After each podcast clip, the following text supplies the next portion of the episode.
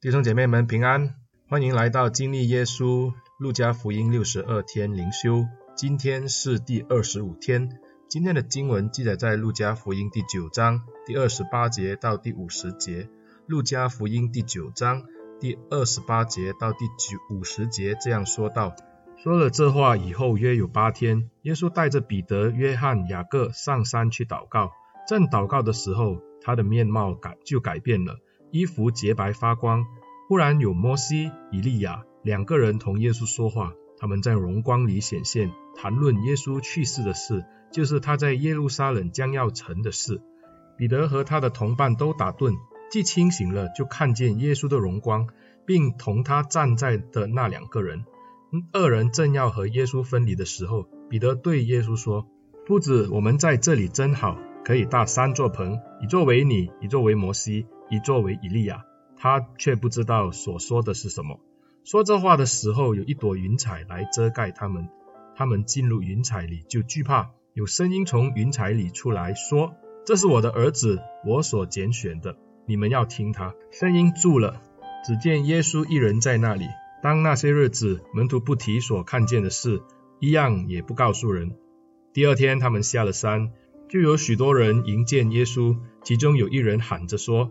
夫子，求你看顾我的儿子，因为他是我的独生子。他被鬼抓住，就忽然喊叫，鬼又叫他抽风，口中流沫，并且重重地伤害他，难以离开他。我求过你的门徒把鬼赶出去，他们却是不能。耶稣说：“唉，这又不信又悖谬的世代啊！我在你们这里忍耐你们要到几时呢？将你的儿子带到这里来吧。”正来的时候，鬼就把他摔倒，叫他重重地抽风。耶稣就斥责那污鬼，把孩子治好了，交给他父亲。众人都讶异神的大能。耶稣所做的一切事，众人正稀奇的时候，耶稣对门徒说：“你们要把这些话存在耳中，因为人子将要被交在人手里。”他们不明白这话，意思乃是隐藏的，叫他们不能明白。他们也不敢问这话的意思。门徒中间起了议论，谁将为大？耶稣看出他们心中的议论，就领了一个小孩子来，叫他站在自己旁边，对他们说：“凡为我名接待这个小孩子的，就是接待我；凡接待我的，就是接待那差我来的。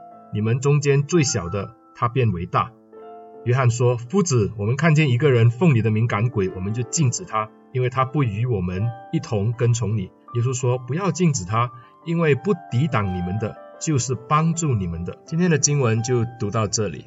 耶稣的登山变相可说是在他传道的生涯里最高调的把自己展现。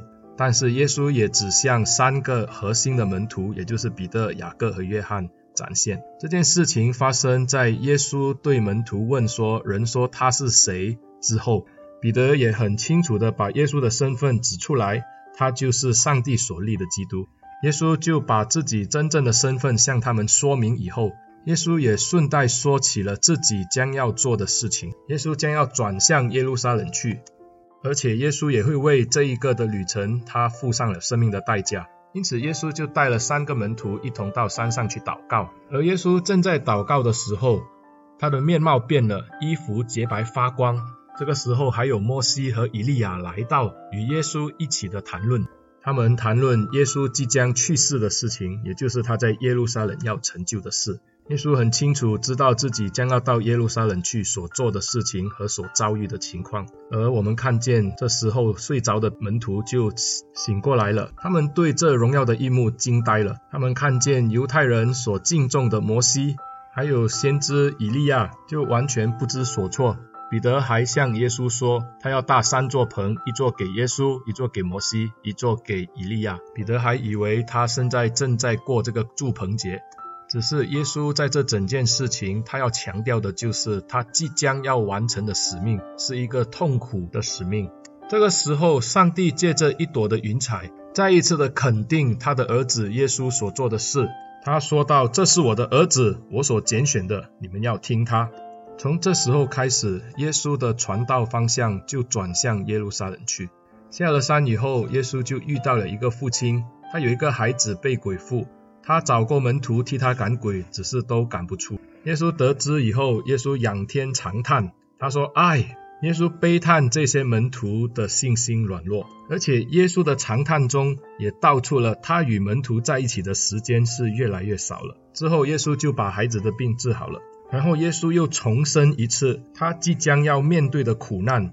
他说：“人子将要被交到人手里。”耶稣一而再、再而三地向门徒强调，这一趟的旅程是一个痛苦的旅程。而最终，耶稣会为他的使命付上生命的代价。只是我们借着接下来发生的事情，我们就理解到门徒对耶稣的使命可说是不太理解，因为这时耶稣的路程是朝着耶路撒冷，因此门徒心中可能在想说，他们要到耶路撒冷去登基做王了，所以他们当中就开始起了议论，就是要争谁做大，谁做小的。看来门徒看重的不是耶稣的受苦和耶稣的使命的重要。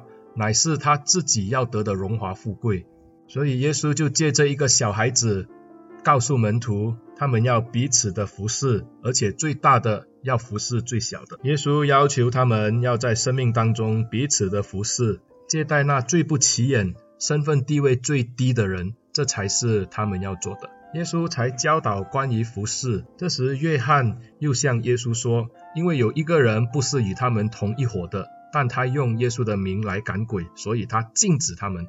看来约翰想要把信耶稣、跟从耶稣是变成独家的和独特的，所以他跟耶稣说，他禁止这个人这样做。耶稣反而对他说，并不要禁止他，因为他虽然不跟他们一伙，但是他没有抵挡耶稣的话，他就是帮助耶稣的，而且他也是奉耶稣的名正在赶鬼。做好事，怎么要去禁止他呢？耶稣的门徒训练可说是在登山变相以后就开始了，但是整个门徒训练的核心就是耶稣要门徒彼此的谦卑服侍，彼此接待，共同努力。亲爱的弟兄姐妹。今天登山变相给我们带来的就是耶稣的谦卑和他的服饰。虽然登山变相在荣耀的里面展现了他的荣美，但是这个荣美的背后却是上帝对人类最终极的计划。也就是他为世人舍下了他自己独生的爱子，耶稣要来为世人舍去自己的生命，被抓、受苦、受害，甚至埋葬，还有复活。盼望我们成为耶稣的门徒也是如此。我们所看重的不是世人的权利、地位，乃是好像耶稣那般愿意为世人舍命牺牲的生命。让我们一起祷告，天父，我们感谢你，你的救赎计划是何等的伟大。付上的代价也是何其的高，你竟让你自己的儿子为我们降世为人，不单指示我们做人的道路，还借着耶稣基督的牺牲，让我们可以重新与你和好。主啊，求你怜悯我们，但愿我们能够学像耶稣一般去谦卑服侍更多需要的人。感谢主，奉耶稣的名祷告，阿门。亲爱的弟兄姐妹，谢谢你们的收听。但愿你们把这个的音频分享给你们的朋友、同事或者教会的弟兄姐妹收听。如果你有用 Apple Podcast 的话，也盼望你给我打五星，订阅我，那样你就不会错过新的一集的到来。谢谢大家，上帝祝福你。